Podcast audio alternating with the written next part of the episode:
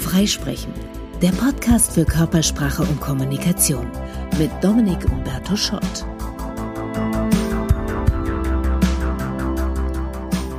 Du hast mir offenbar überhaupt nicht zugehört. Das ist ein typischer und häufiger Satz in fruchtlosen Auseinandersetzungen mit viel Emotion, aber wenig Klärung. In dieser kürzeren Folge von Freisprechen, es muss ja auch mal kürzere Folgen geben, geht es also um Streitgespräche. Wie können wir die besser führen? Und was heißt besser? Heißt nicht gewinnen, aber diplomatischer im Ton führen, besser argumentieren, besser zuhören. Zunächst mal, was ist ein Streitgespräch? Was ist gemeint hier? Das sind Gespräche, bei denen es ein starkes Pro-Kontra-Thema gibt. Man ist entweder dafür oder dagegen, sieht es entweder so oder andersrum. Es gibt da wenig dazwischen. Klassisches Beispiel in Deutschland wäre das Tempolimit auf der Autobahn. Da ist man dafür oder dagegen, da gibt es kaum Zwischenräume. Zweites Kriterium für ein Streitgespräch, es ist viel Emotion im Spiel. Entweder weil uns das Thema oder die Person, mit der wir streiten, oder beides so wichtig ist. Merkmale schlechter Streitgespräche man fällt sich ins Wort, lässt sich nicht ausreden, man hört nicht wirklich zu und hinterher ist man verstimmt. Man geht eigentlich verärgert auseinander, es hat nichts gebracht außer schlechter Stimmung. Merkmal eines guten Streitgesprächs wäre also schon mal, man lässt einander ausreden, man hört einander zu, und wenn man voneinander geht, ist man vielleicht nicht hurra glücklich, aber auch nicht verärgert, sondern, ja, sagen wir mal, insofern positiv gestimmt, dass man sagt, es war konstruktiv, es war es wert, dieses Gespräch zu führen. Also hier kommen die Tipps.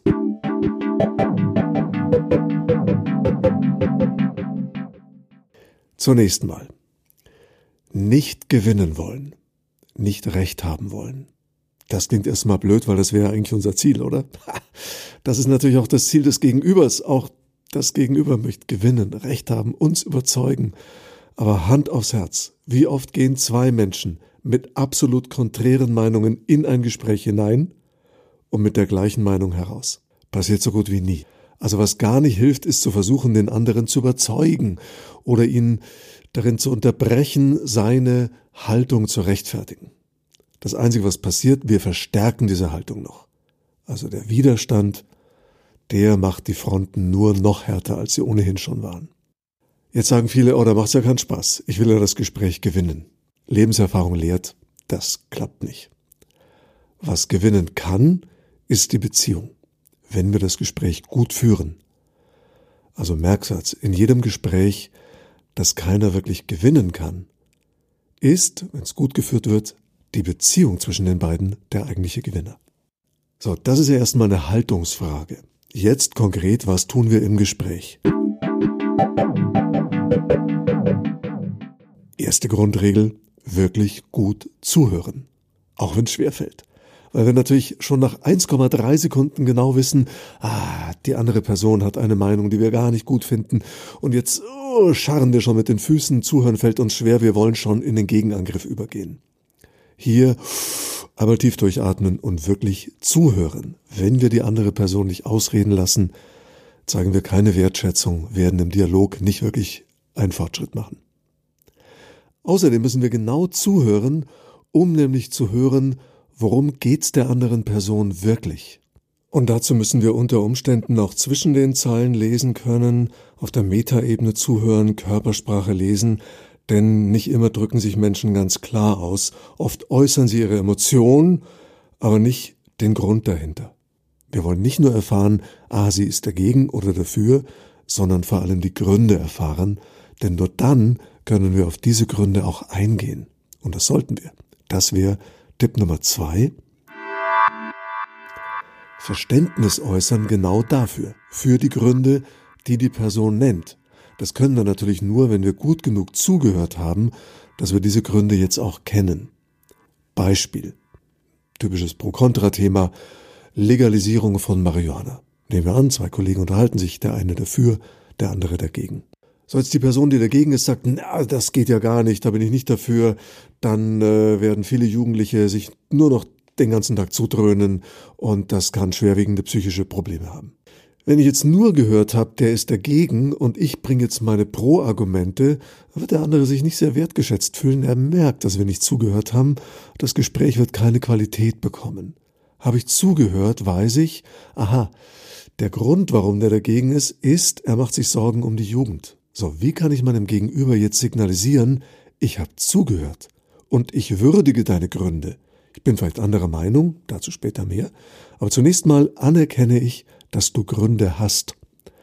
Das geht nur, indem ich die nenne. Das heißt, ich sollte das Hauptargument meines Kontrahenten wiederholen. Und zwar möglichst in einer neutral würdigenden Weise. Ich möchte weder zustimmen, noch möchte ich gleich nicht zustimmen, weil dann wäre auch das Gespräch sofort wieder beendet. Also kann ich sowas sagen wie, okay, das finde ich sehr ehrenwert, dass dir die Gesundheit der Jugend am Herzen liegt. Oder, wow, du bist gegen die Legalisierung von Marihuana, weil du dir wirklich Sorgen machst um die psychischen Folgen, die das bei Jugendlichen haben könnte. Was wird das Gegenüber jetzt über uns denken? Das wird sich denken, super, vernünftiger Mensch, mit dem oder der kann man ja echt reden. Merke, wir haben noch nicht zugestimmt, aber wir halten den Kanal offen. Wir bleiben im Dialog. Keine Frontenverhärtung. Jetzt wäre der nächste typische Fehler im Gespräch, dass wir sofort mit unserer Meinung herausplatzen. Ich finde, man muss es legalisieren, weil so und alles, was nach dem Weil kommt, wird's der Gegenüber kaum mehr hören. Weil ab dem Moment, wo wir gesagt haben, ich bin dagegen, ist bei dem die Info klar, okay, wir sind doch doof, weil wir sind ja gegen ihn, gegen seine starke Meinung. Und jetzt hätten wir vielleicht eine Begründung, die nach dem Weil kommt, aber die wird der andere nicht mehr hören oder nur noch sehr selektiv hören, sprich, er wird nur noch zuhören und beim Zuhören abklopfen, wo ist denn die Schwachstelle in der Argumentation, wo kann ich gleich reingrätschen und das entkräften oder zerlegen. Er wird nicht wirklich zuhören.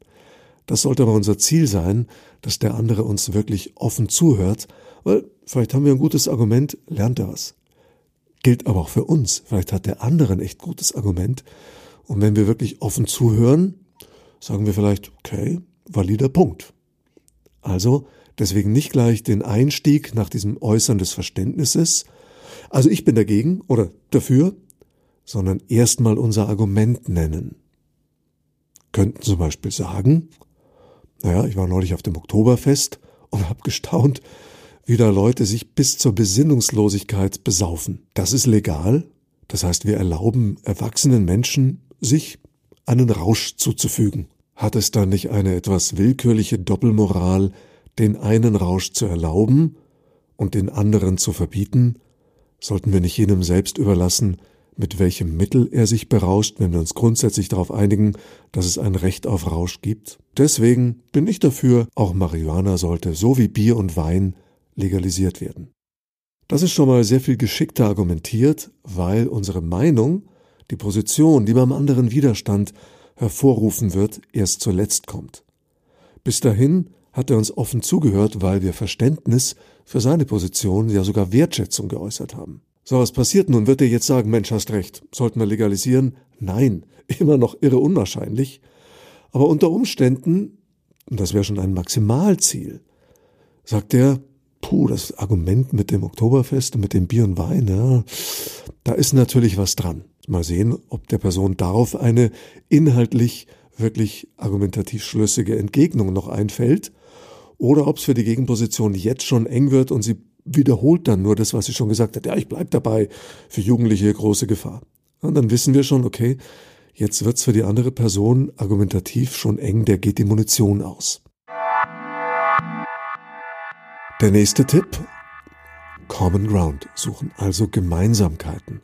Oft verhakeln wir uns im Streitgespräch so sehr an den Widersprüchen oder an den Gegensätzen unserer Meinungen, dass wir völlig übersehen, dass wir vielleicht in einigen Punkten durchaus uns einigen könnten.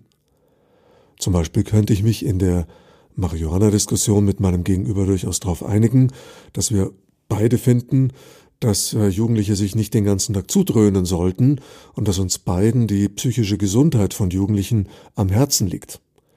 Das würde uns beiden helfen, mehr Verständnis füreinander zu entwickeln, weil wir uns nicht mehr nur als Gegner wahrnehmen, sondern durchaus auch als Partner, als Menschen, die an einer bestimmten Stelle an einem Strang ziehen, dann ist vielleicht das, wo wir auseinanderliegen, gar nicht mehr so groß und so trennend. Unter Umständen stellen wir sogar fest, wir haben überhaupt gemeinsame Ziele und liegen nur auseinander in dem Weg zur Erreichung dieser Ziele. So, und jetzt gibt's was ganz Wichtiges, einen Zwischenschritt, den wir nochmal beleuchten müssen, nämlich nachdem wir Verständnis geäußert haben. Also das Gegenüber sagt seine Meinung, wir poltern nicht gleich mit unserer heraus, sondern wiederholen erstmal das Hauptargument unseres Gegenübers. Super, wenn wir das machen, und jetzt gibt's ein kleines Wort, das alles gleich wieder kaputt macht. Aber. Denn, was passiert? Alles, was vor einem Aber steht, wird entwertet. Wenn ich also sage, boah, finde ich gut, dass du dich um die Jugendlichen so sorgst, aber dann habe ich dieses Lob, diese Wertschätzung, die ich gerade ausgedrückt habe, mit dem Aber zerschossen wie einen Luftballon mit der Nadel. Deswegen dieses Aber unbedingt vermeiden, stattdessen einfach einmal tief durchatmen, nix sagen oder es durch ein Und ersetzen. Das funktioniert dann am besten, wenn ich bei meinem Verständnissatz einen kompletten Satz bilde, mit Punkt und am Schluss mit der Stimme runtergehe. Bleibe ich nämlich mit der Stimme oben, also ja, finde ich gut, dass du dich um die Jugendlichen sorgst.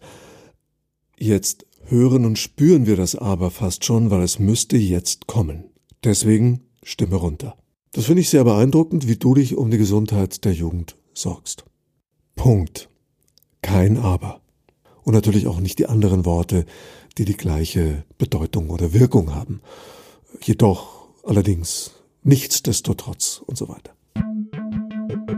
Also nochmal zusammengefasst, gut zu hören, damit wir sehr zielgerichtet auf das eingehen können, was unser Gegenüber sagt. In einer neutralen, würdigenden Weise, wo wir noch nicht zustimmen, aber auch noch nicht dagegen schießen. Das hält den Kanal offen, wenn wir uns das Aber verkneifen und dann nicht gleich mit unserer Meinung rausplatzen, sondern erstmal das Argument bringen, dann unsere Meinung zum Schluss. Idealerweise finden wir noch Gemeinsamkeiten. Das Ergebnis kann dann sein, dass wir uns äh, zwar trennen und immer noch unsere Meinung haben, aber wir haben Respekt füreinander entwickelt, unter Umständen dazugelernt, weil doch der ein oder andere ein gutes Argument hatte, das uns so noch nicht bewusst war, und wir haben vor allem die Beziehung nicht zerstört. Und deswegen wiederhole ich nochmal den wichtigsten Tipp, der mit der inneren Haltung zu tun hat. Nicht gewinnen wollen, das klappt eh nicht, aber auch nicht einknicken, wir wollen ja unsere Meinung vertreten. Also nicht zustimmen, aber zulassen, dass andere eine andere Meinung haben. Mit etwas Glück verstehen wir ein bisschen besser, aus welcher Ecke die kommt. Und mit noch mehr Glück versteht auch der andere nun besser, warum wir so denken, wie wir denken, weil wir einander zugehört haben. Denn merke in einem Streitgespräch, in dem es sachlich keinen Gewinner geben kann aufgrund der sehr konträren Positionen ist der eigentliche Gewinner, wenn wir es richtig machen, die Beziehung.